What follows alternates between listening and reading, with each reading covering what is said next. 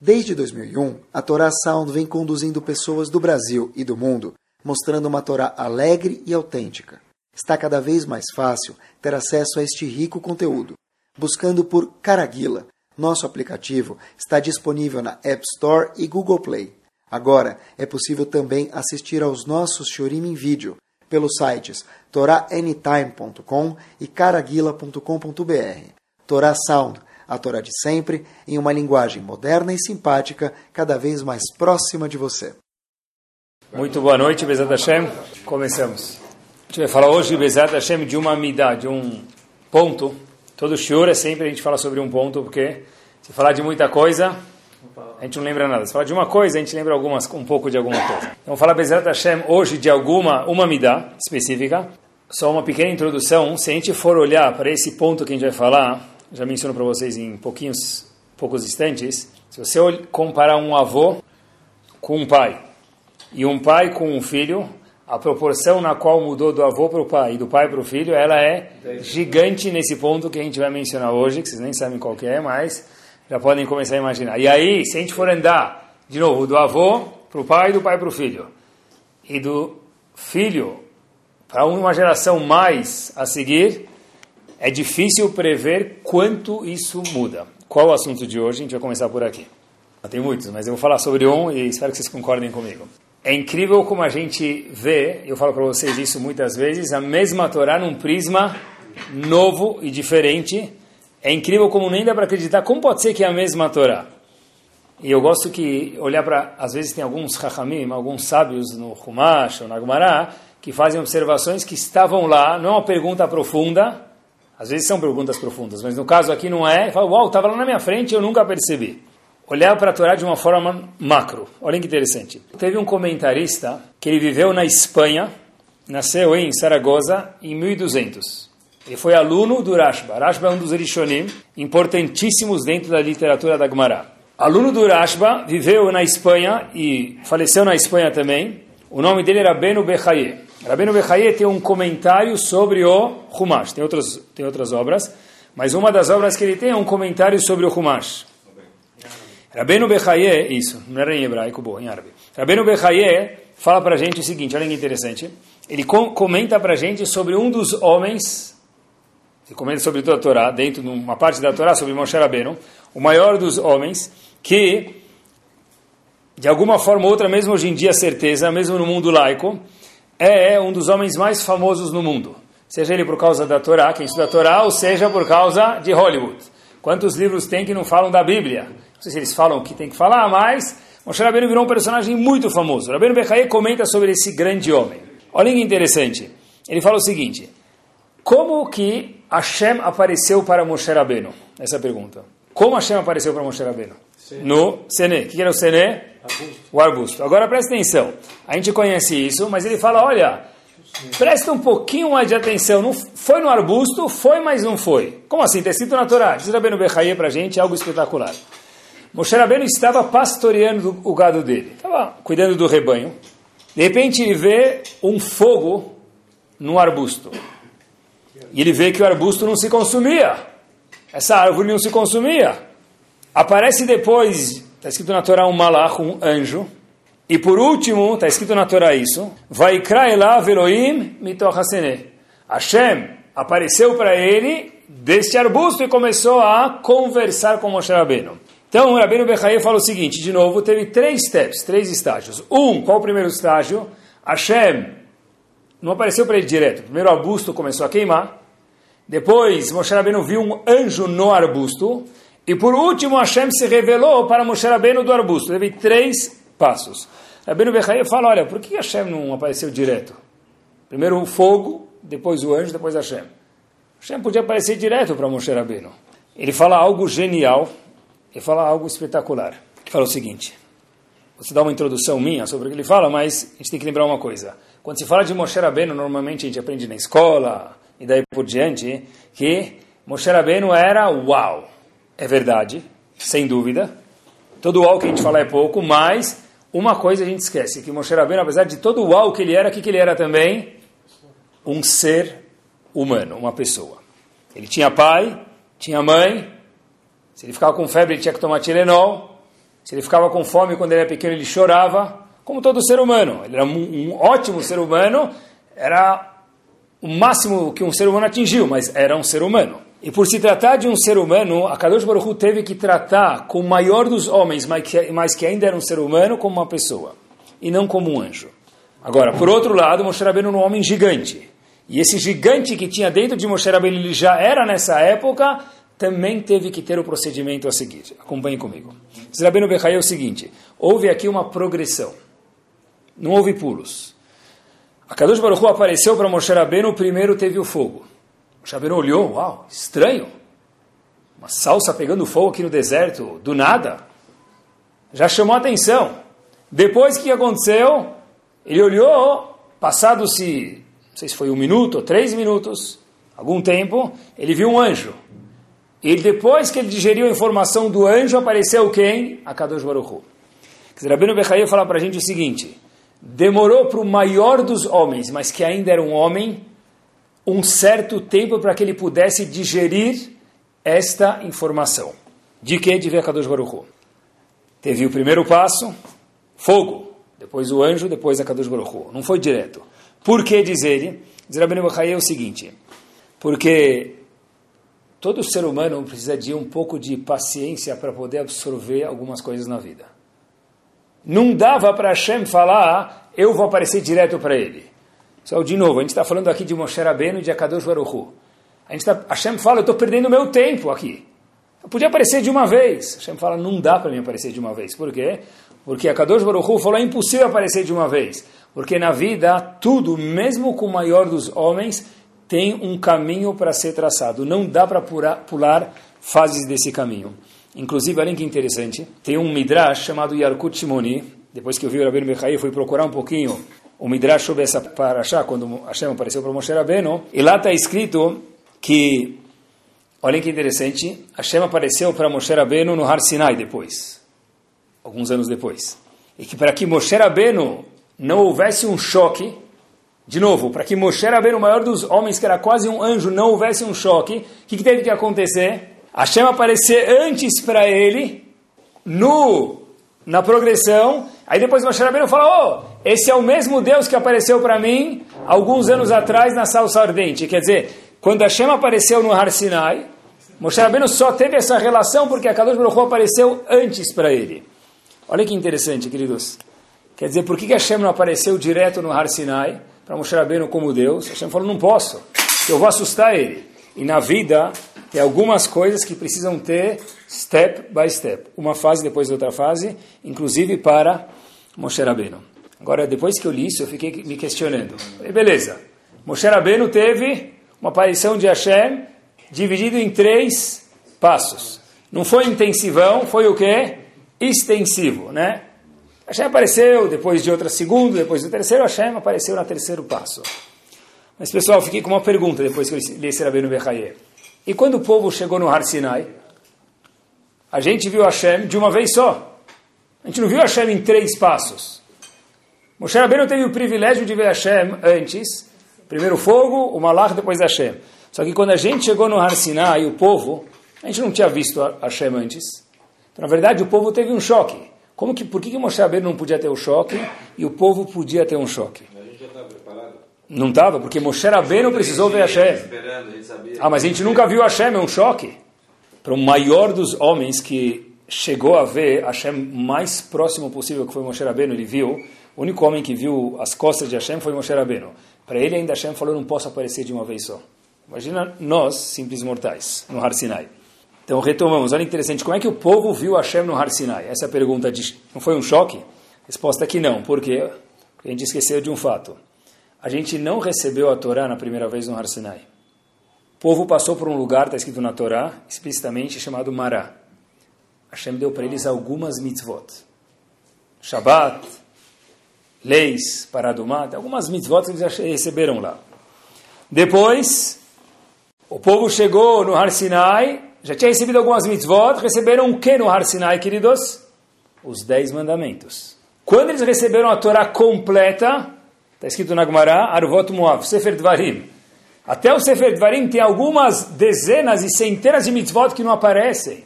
Por quê? Porque Hashem falou, eu não posso dar a Torá inteira de uma vez para um ser humano. Então, antes de chegar no Har Sinai, Hashem já deu algumas mitzvot num lugar chamado Mará. Antes de chegar no Har Sinai, no deserto. Depois chegou no Har Sinai, ganharam só os dez mandamentos. Depois, quando foram andando e iam ganhando mandamentos, até que chegou em Sefer Dvarim, que é o último livro da Torá, receberam a Torá completa. Daqui a gente aprende que se um povo que viu Hashem, se o maior dos homens, que era Moshe Rabbeinu, precisou de tempo para digerir as informações e paciência que Hashem teve para o povo digerir e processar as informações, quanto mais nós precisamos de ter paciência e passar por alguns processos na nossa vida.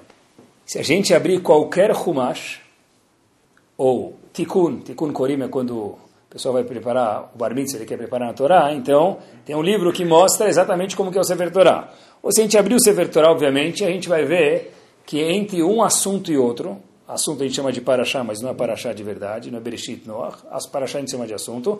Então, entre uma Parashá e outra, entre um assunto e outro, tem um espaço. Em muitos Humashim figura uma letra Samech ou uma letra P.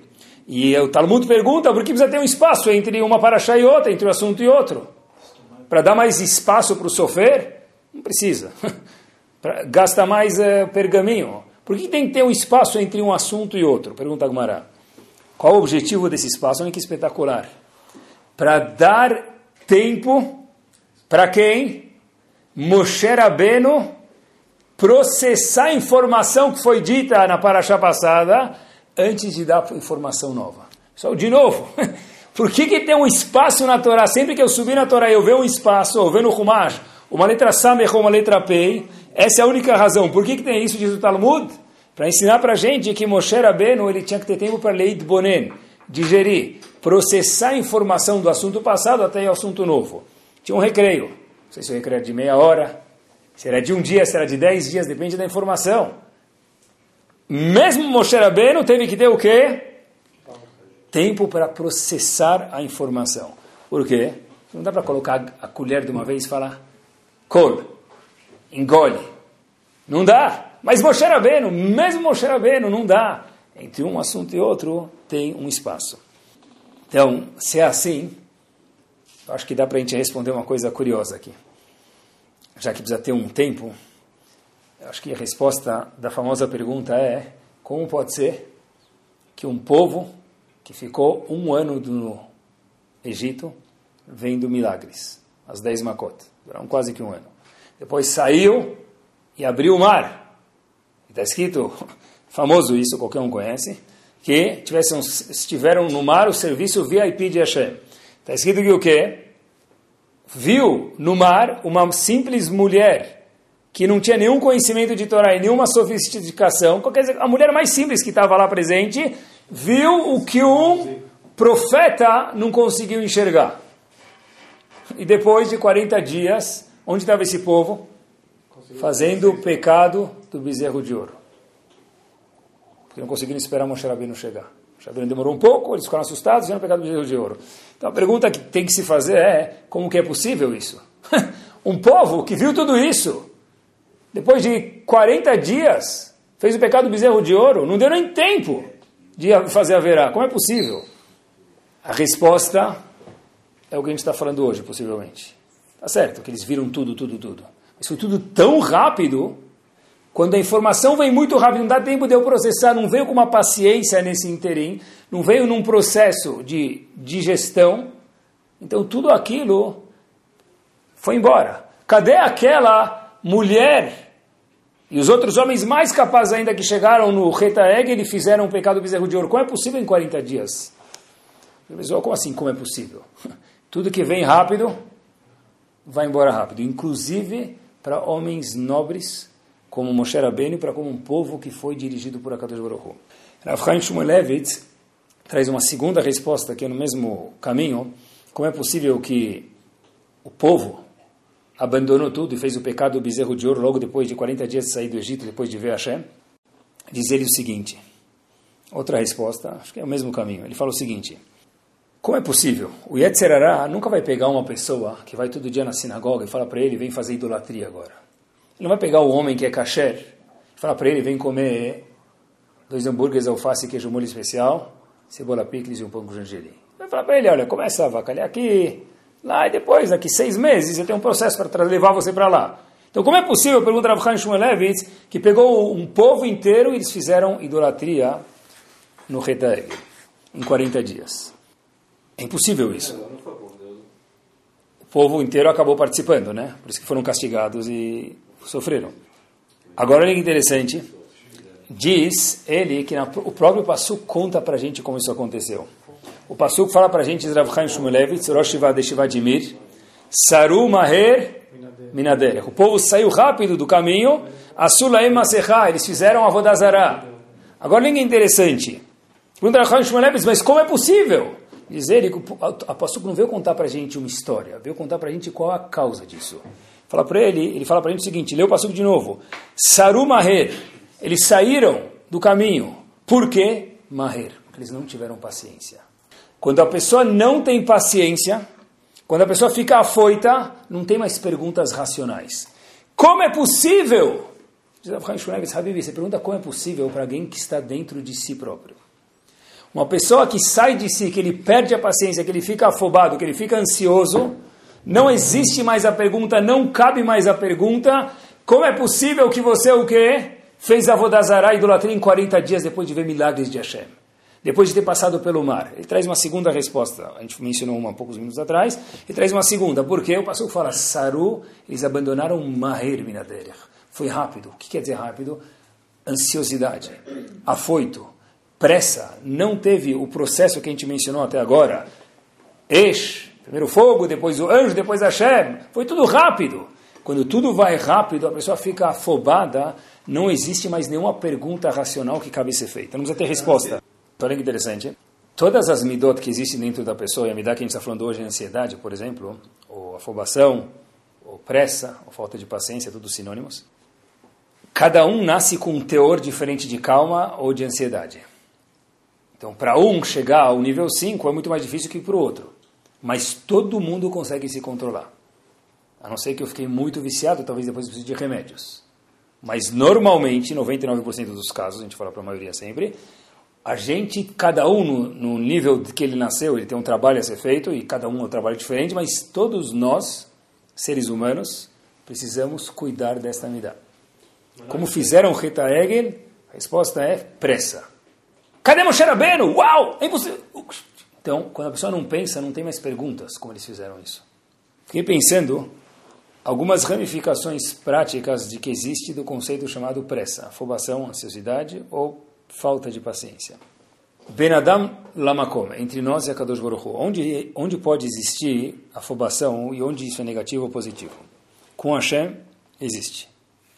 Aonde? Olha que interessante. O Mará conta para a gente em Minachot, um dos tomos do Talmud, na página 29b, o seguinte. Rabi Akiva foi um dos homens que, quando Hashem foi dar a Torá para Moshe Rabbeinu, Hashem mostrou para ele todas as futuras gerações. Diz o Talmud lá para a gente que quando ele viu as gerações, ele olhou para Rabi Akiva, Moshe Rabbeinu, que viu muito antes, viu de uma forma profética Rabi Akiva, e perguntou para Hashem, Hashem, eu tenho uma dúvida. Quem é esse homem? E se esse homem é um ser humano, dá a Torá para ele, porque para mim... Hashem falou, eu escolhi dar para você. Eu escolhi dar para você. Moshe Rabbeinu até ficou mal, emocionalmente falando, quando ele viu a capacidade tremenda intelectual que Rabbi Akiva tinha. Mas, tá bom. De uma forma ou de outra, a gente pode provar daqui que Rabbi Akiva era um homem gigante que próprio Moshe Rabbeinu se questionou por que eu dei a Torá e não ele. Quer dizer, em vez de ser Moshe Rabbeinu, devia ser talvez Rav Moshe, e Akiva Rabeno. A história da Torá poderia ser diferente. Meus queridos, qual foi o fim de Rabi Akiva? Desse homem que deveria ter dado a Torá para o povo, de alguma forma ou outra, Hashem falou, eu preferi você, Moshe Rabbeinu, por alguma razão. Mas ele sim tinha um nível de dar a Torá para o povo. Qual foi o fim de Rabi Akiva? Foi rasgado com, a... foi rasgado com pentes que arrancaram o couro dele. Algo que... Ai! Bom, a pergunta que a gente faz Os malachim fizeram. Zu Torá, Jesus Hará.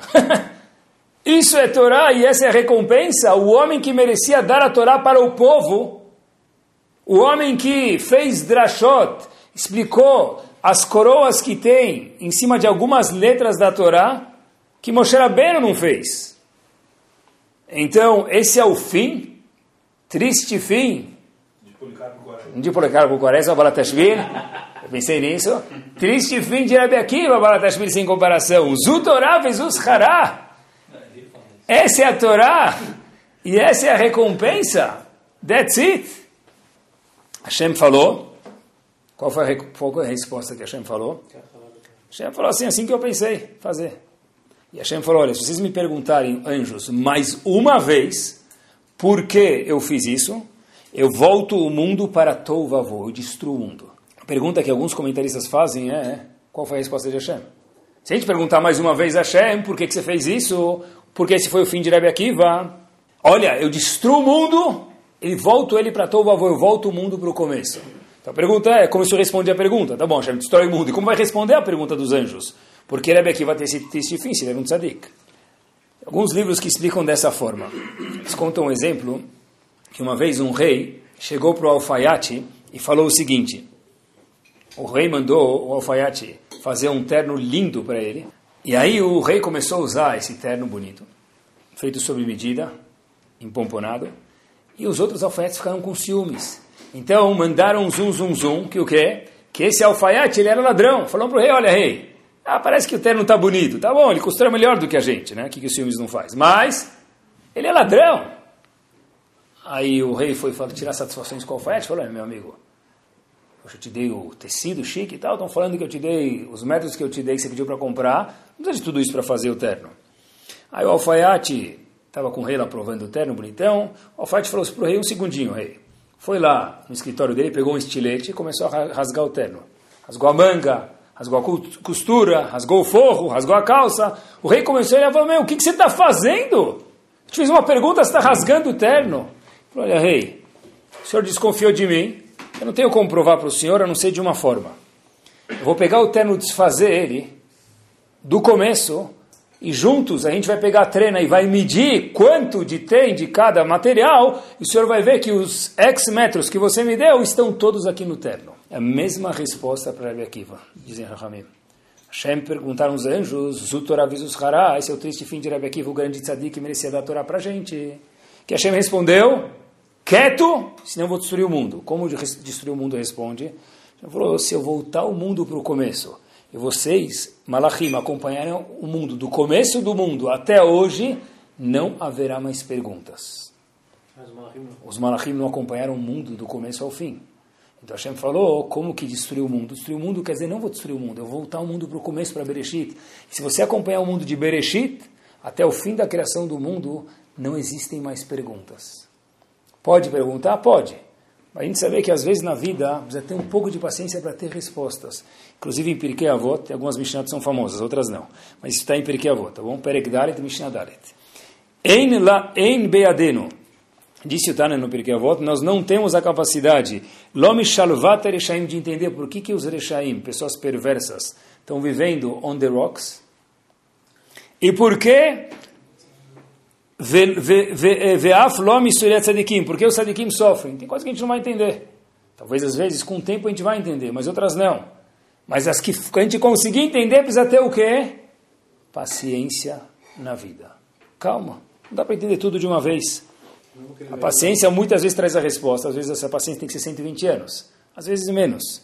Mas, querem ver?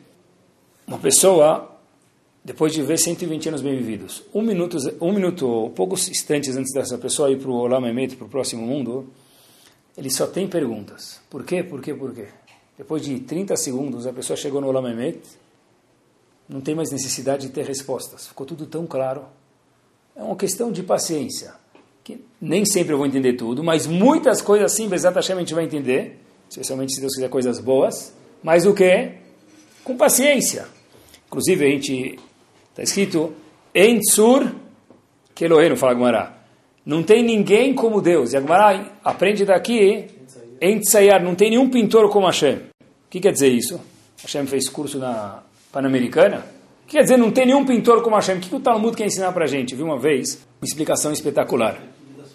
Que uma vez tinha uma competição de, de pintura e os juízes foram avaliar umas, uma, duas pinturas, dois pintores, que tinham estavam nos 60% do, do processo. Então eles avaliaram um, viram uma pintura horrível, tinha nada, compreensível, e viram outro, viram que dava para ver que estava 60% da pintura feita, mas dava para ver que era um cavalo, tinha uma pintura, não estava terminado, mas já dava para ver. Aí o segundo candidato falou para o juiz, olha, quer dizer que eu já perdi? O juiz falou, olha, do jeito que está indo, já perdeu. Por favor, espera os outros 40%. Chegou os outros 40%, eles viram que o outro era uma simples pintura de um cavalo passando no riacho.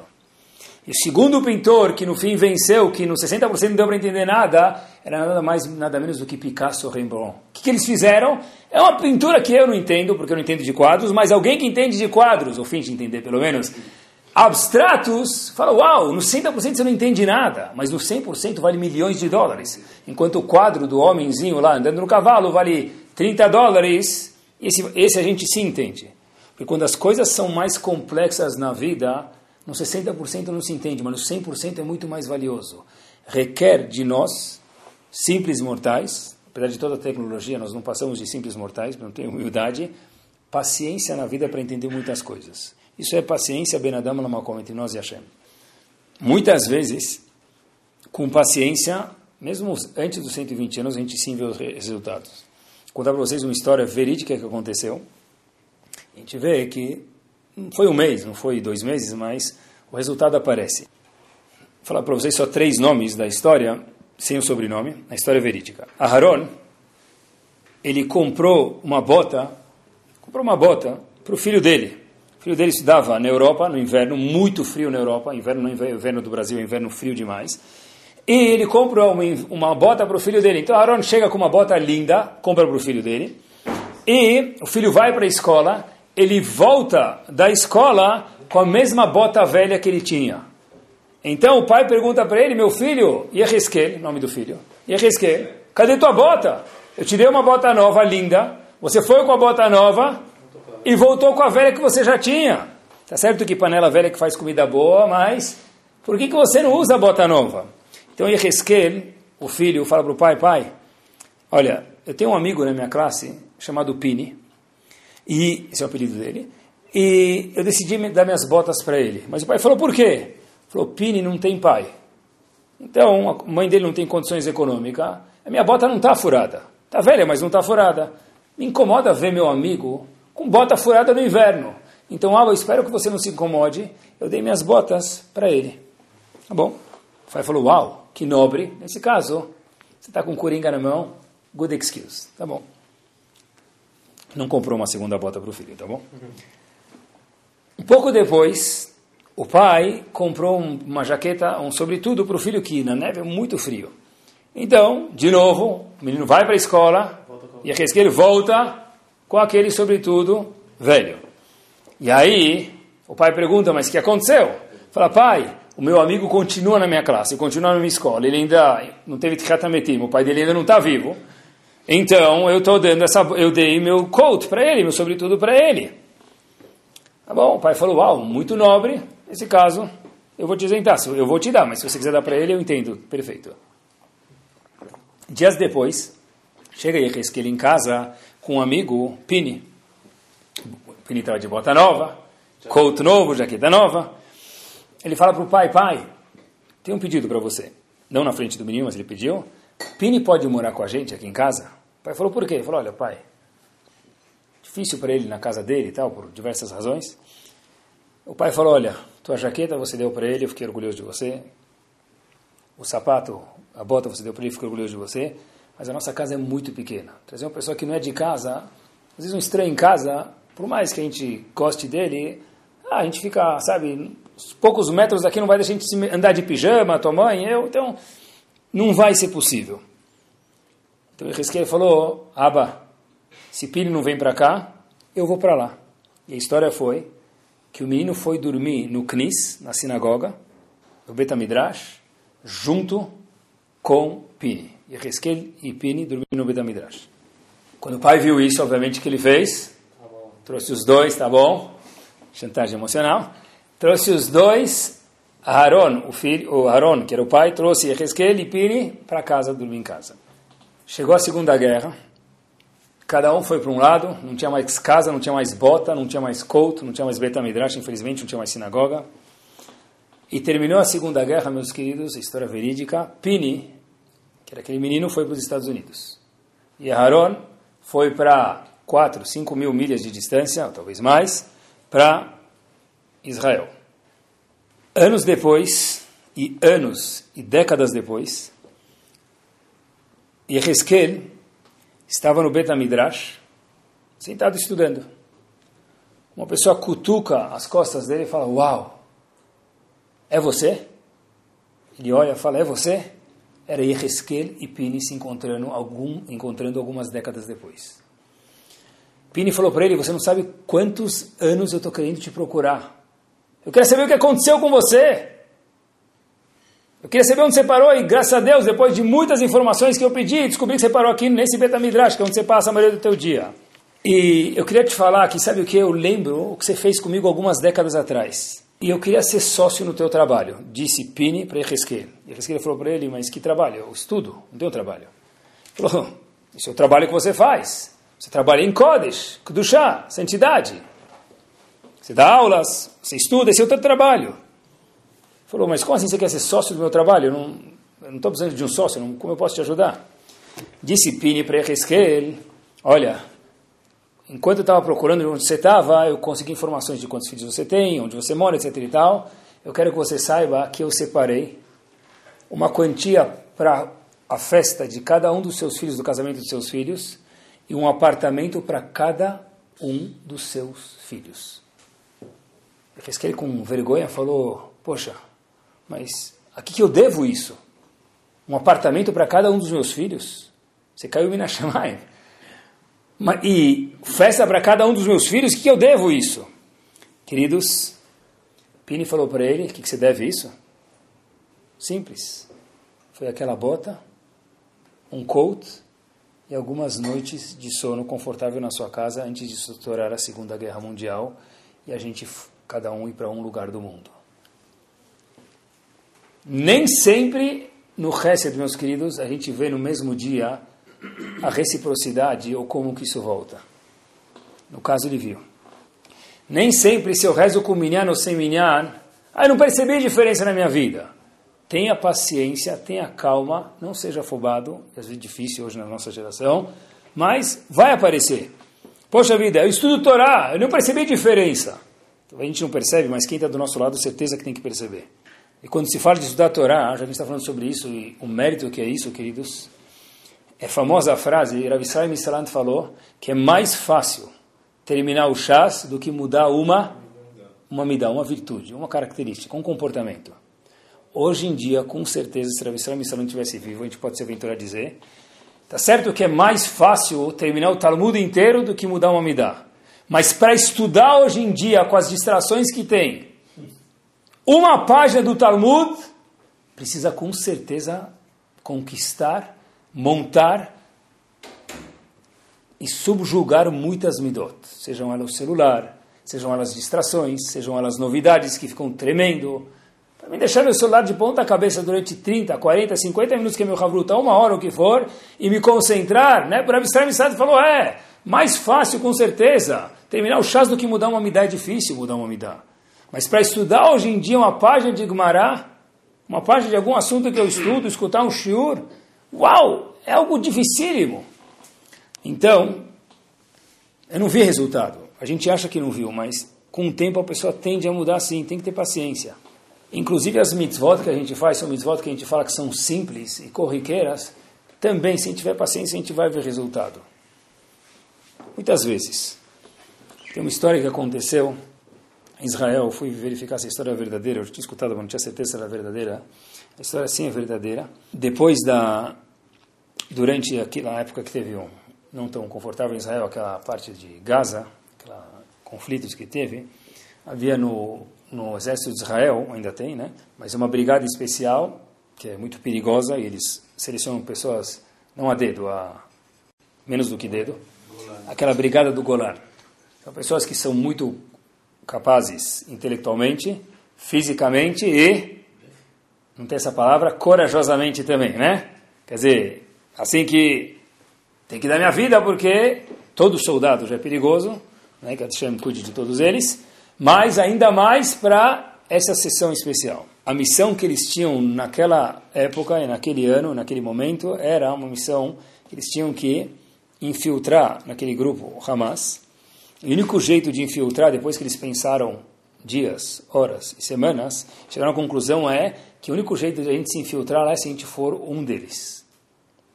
Então essa brigada do Golan selecionaram algumas pessoas de lá e eles entraram num prédio em Gaza como vestidos de uniforme das pessoas do Hamas, esse grupo, e aí eles foram uniformizados assim.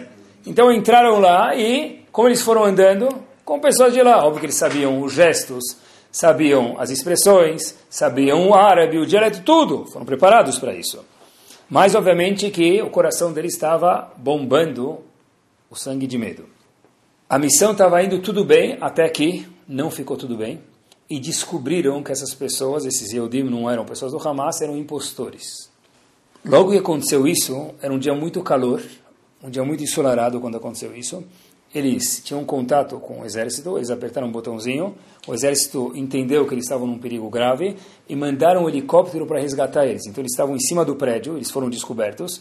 Então, ou o helicóptero chegava antes do Hamas verdadeiro chegar, ou esses soldados estão vestidos de Hamas iam virar filé mignon, infelizmente.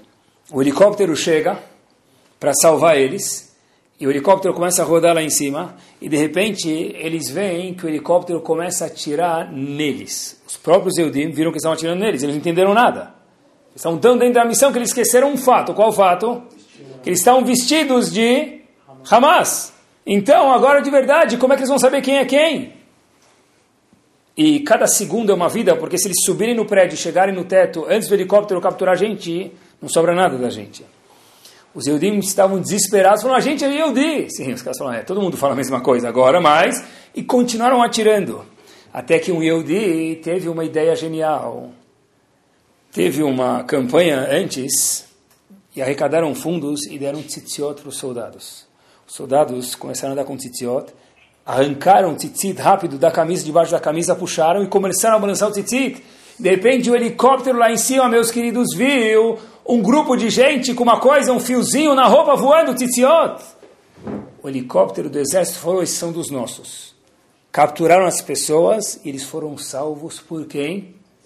Pelos quatro cantos com aquele fio, com aquela mitzvah de oraita, cada segundo uma mitzvah da Torá preciosa lá dentro. Poxa vida, eu uso o tzitzit o dia inteiro, nunca vi nenhuma recompensa. A recompensa que eles tiveram é muito menor do que a recompensa verdadeira. Mas se a pessoa tiver paciência, meus queridos, muitas vezes na vida, ele vai ver por tudo a Kadosh Baruch não esquece nada, a recompensa por tudo que a pessoa faz. A pessoa tem que ter paciência na vida. E para terminar, existe também paciência Ben Adam Lechaveró, eu com outra pessoa. Até agora a gente falou de Ben Adam Lamakom, paciência com Hashem. Mitzvot, ter confiança em Hashem, emuná. Mas existe Ben Adam Lechaverot também paciência. Como é que tem paciência? No casamento, né? Casamento precisa de duas coisas, eu sempre dizer. Beleza e paciência. Se der certo, beleza. E se não der, paciência. Não, mas na verdade, casamento precisa de fato ter paciência. Ravolpe fala que um, um marido que não tem paciência, difícil de continuar casado. Inclusive, estava preparando esse shiur, sempre que eu paro o shiur, eu pergunto a um monte de pessoas, oh, tem alguma coisa de paciência que você pode me contar para adicionar? A maioria das pessoas fala, não, não estou com paciência para te responder. Né? Então, isso já me ajudou. Mas, minha filha Léa me mandou uma frase espetacular, acompanhe. Casa-se, já que a gente está falando de casamento, tá bom? Qualquer semelhança é mera coincidência. Casa-se por falta de juízo. Divorcia-se por falta de paciência. E casa-se de novo por falta de memória. de fato. Ela é casada? Não. Ravolve. Não. Ravolve fala para a gente o seguinte, queridos. Ravolve fala para a gente o seguinte: que num casamento que o marido, mulher também, mas o marido não tem paciência, o casamento está em sakarat nefashot, está em perigo. Inclusive eu vi que a gemátria de Savlanut É 548. É a mesma gematria de álbum Hatuna. Álbum do casamento. Tá bom? Por quê? Porque pra, meu, você quer, até para chegar ao álbum do casamento tem que ter paciência, né? Para ver o filme tem que ter mais paciência ainda. E para ficar casado tem que ter mais paciência ainda.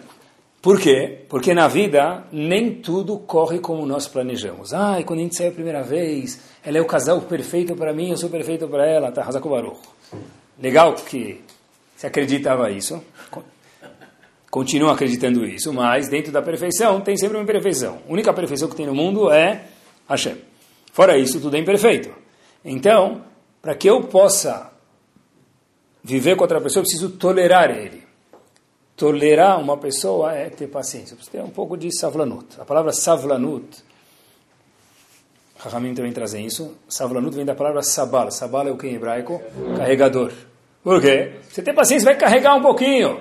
Ah, não queria, não achei que eu devia, queria falar, não queria ficar quieto. Tem hora para falar, tem hora para ficar quieto. Tem hora para escutar, tem hora para falar. E tem vezes que vai demorar para falar, depende do momento. Que sabe que se falar na hora errada vai escutar tanto que era melhor não ter falado. Então é ter paciência. Aceitar que o meu sócio, minha esposa, meu marido, tem um ritmo diferente de mim. É, não é exatamente da forma que eu queria. Não fui enganado, porque ninguém é perfeito. Não? Até, até o casamento, pessoal, tudo mil maravilhas. Depois fica dois mil maravilhas. Só que tem que ter paciência. Paciência, né? Savlanut. Uma criança também. Quanto mais o mundo é competitivo, eu vejo isso muito claro então os pais requerem mais das crianças dos filhos. Né? Poxa vida, com um tão competitivo, com o valor da tuition, como fala, da mensalidade da escola, meu filho já tem que começar a trabalhar ganhando 50 vezes o que eu ganho. E como é que ele vai pagar tudo o que tem para pagar, né? Tá certo, o mundo é competitivo, mas como é que eu posso esperar de uma criança de 10 anos de idade que ele não possa mais fazer bagunça porque o mundo é competitivo? Tem coisas na vida que, independente se eu tiver o iPhone 7, 8 ou 9, independente da tecnologia da internet, independente das grandes maravilhas do mundo, que são muitas vezes benéficas, ninguém discute, mas o cérebro da criança não se desenvolve conforme o amadurecimento dele, muitas vezes, não conforme a tecnologia. Eu sei que quando eles são pequenos, eles entendem mais tecnologia do que a gente, eu sei isso. Tá? É muito fácil pegar uma criança hoje e mostrar uma foto, ele pega a mão e começa a abrir a foto. Mas é um papel isso, porque ele não, nunca viu o papel. A foto hoje é só no computador. Ele pega uma foto de verdade e começa a colocar o dedo e abrir assim. Ele fica indignado que a foto não abre. Tá bom, mas o cérebro da criança, o desenvolvimento dele ainda vai conforme um tempo. Então, por que, que eu não posso deixar meu filho descobrir algumas coisas que são erradas sozinho? Se é grave, óbvio que não. Mas tem coisas que as crianças precisam descobrir sozinho. Ele precisa descobrir que ele vai cair da bicicleta. Se eu sou o pai super protetor, ele nunca vai cair. Mas, poxa vida, cadê a paciência? Deixa ele cair, deixa ele aprender sozinho. Porque a Hashem fez o joelho mais duro para cair, é normal isso. E quando você fala para ele colocar a joelheira, ele vai colocar, e ele não vai cair. Depois que ele tirar a joelheira, ele vai cair. É normal. Faz parte de qualquer ser humano isso acontecer. Quando a gente investe, estou procurando um investimento, short run, que meu dinheiro vai dobrar. Que investimento que tem esse? Precisa pegar o dinheiro, pegar a cédula e dobrar ela. Talvez, talvez isso vai funcionar. O resto, dobrar, não, não existe isso. É, é, o jeito que as coisas estão é talvez. Aplica para 10 anos, para talvez subir um pouco. Tem que ter paciência. E cada, cada dois dias eu preciso ver quanto está. Por exemplo, se você comprou para deixar lá 3, 4 anos, porque cada dois dias tem que olhar quanto está. Isso é chamado ansiedade, falta de paciência. No estudo também, eu quero, eu quero, eu comecei a estudar já faz um mês, eu não terminei a Maserhet ainda, não terminei o Tratado do Talmud. O que, que interessa terminar uma Maserhet não terminou? Vai terminar, mas vai ser um dia. O lance não é terminar, o lance é estar tá estudando, está crescendo, está desenvolvendo. Isso que é importante, é ter paciência. Todo mundo tem altos e baixos. Se eu não tenho paciência em todos os níveis, no meu casamento, economicamente, no trabalho, todo mundo tem. Está melhor. O que, que acontece se eu não tenho paciência, meus queridos? Se eu invisto em alguma coisa, você tem mais experiência do que eu, e eu fico desesperado, o que, que acontece? Vende, vende, vende. O que valia 100, quanto que vale na hora do vende, vende, vende? 30, 40, 70, 80? Perdeu. É que na hora eu não consegui pensar. Saru, Maer, Minadeira, foi o que aconteceu com Rita Egel. A afobação faz a pessoa sair de si. Lembro que antigamente, com isso a gente está terminando, um minuto mais a gente termina. Antigamente, quando saiu o celular, eu lembro quando inventaram o SMS, aquelas mensagens, né? Já ouviram falar nisso? SMS? Era o maior barato. Dá para escrever uma coisa aqui, o cara recebe oi, oi, oi, oi, oi, oi, que nem o WhatsApp de hoje em dia, aqueles grupos, oi, oi, ninguém fala nada, né? Então, oi, oi, carinha feia, carinha nova, você viu a carinha nova que saiu? Tá bom? Depois saiu o famoso BlackBerry. BlackBerry tinha uma coisa que tem no WhatsApp hoje, tem aqui, antes de ter aquela flechinha, tem aquele reloginho. O reloginho mostra que a mensagem ainda não foi sent, não foi enviada. Mas era normal, né? Era normal, ele precisa processar, tem que ter paciência tal. Hoje em dia, se você colocar uma mensagem no WhatsApp e não, não mandar, razita o celular. Zé Caparati, Zé Halifati, Zé Tumurati. Como é que, você liga o computador, ele demora 3 segundos a mais para ligar, você dá aquele tapinha no computador para ver se está tudo normal. Ninguém mais normalmente tem paciência. O mundo ensinou a gente a não ter paciência. Quando dá para não ter paciência, razão com o Baruch. Mas quando não dá, o que a gente faz? O mais legal é quando está no semáforo. O semáforo da avenida demora dois minutos para abrir. Observem, falta três segundos para abrir. No vermelho, 36 motoqueiros passam. Habibi, passa de uma vez já. O que você esperou? Você viu que não tinha carro? Passa. Multa vai levar de qualquer jeito que está vermelho. É aqueles últimos três segundos é que começa a formigar lá embaixo. Mas aí é paciência, não é? Se a gente continuar nesse ritmo, pessoal, isso que eu falei para vocês, olha a diferença que tinha dos nossos avós para a gente, para o nosso filho, eu nem sei o que vai ser do nosso neto. Porque se é tudo tão rápido, como é que eu vou ter tempo para terminar o capítulo, ler o livro? Né? Hoje em dia, na nossa época, como eram os filmes? É um filme de 1 hora e 40. Hoje em dia o filme tem três sessões, 46 episódios, 56 estações, 25 é? séries, isso. Aí o cara falou, eu comecei a ver o outro ontem, eu estou no quinto capítulo da nona sessão do Batir, eu não consigo esperar mais, né? Tá bom, até para ver seriado tem que saber esperar, porque isso vai ter 700 capítulos, 700 horas lá, vai ter que esperar, ou vai vir à noite e acordado. Muitos viram à noite e vendo, tá bom? Mas é acostumado que tem que ter paciência. E, um, e um, acho que uma coisa muito, muito, muito, muito simples para que a pessoa possa ter paciência é banal, mas é importante. Sair dois minutos mais cedo de casa. Tiro e queda. Tem gente que acha que é importante porque vive toda hora com pressa. A Torá não concorda com isso. Ah, uma vez estava com pressa, normal. Tá bom? Mas tem gente que vive com pressa. É saudável isso? Não. Sai, o que eu faço? Sai um minuto mais cedo. Se você sair 120 segundos mais cedo, dois minutos mais cedo, você resolve muitas vezes. Sai dois minutos mais cedo. Quem que termina o Aleno Lechaber? Quem é o leão que termina o Aleno Lechaber? No Knis Aleno Lechaber, ele já está na segunda porta da sinagoga. Ele já está no terceiro Kaker depois de Shaharit. Falar em Lechaber dentro do Sidur deve ser gadolador. É difícil isso, muito difícil. Né? Alguém te conta uma piada que você fala, muitas vezes, eu já conheço. Nem conhece, mas é mais fofa, mais chique, eu já conheço, né? É aquela piada? Não. Tá, então fala, vai. Teu amigo vai te contar uma novidade, uma frase. Quem estou sabendo? Spoiler, spoiler. Quem é que. Não sabe o que é spoiler? Spoiler é quando você já fala o fim antes, antes de como termina. Já termina. Você está vendo um filme, uma coisa, já conta o fim. Tal pessoa morreu no filme, tal, chama spoiler. Tá bom, vocês não, vocês estraga para isso. Pessoal, voltamos. Falei para vocês, viver com jovem é a coisa mais gostosa do mundo, a gente aprende tudo. Mas olha que interessante. Quem tem paciência para escutar alguém contar alguma coisa para gente? O cara corta o outro, não termina a frase. Né? Então, na verdade, que Bezat Hashem a gente possa ter paciência. Uma vez Gandhi falou: perder paciência é perder a batalha. Que a gente possa ter paciência, que a Deus Baruch dê menos adversidades para a gente, mas adversidade todo mundo vai ter. Que a gente possa ter paciência e ver Ben Adam Lashem, ver frutos bons disso daqui. E Ben Adam Lechaveró também ver coisas positivas disso daqui. Torá Sound, desde 2001, aproximando a Torá dos Yehudim e de você.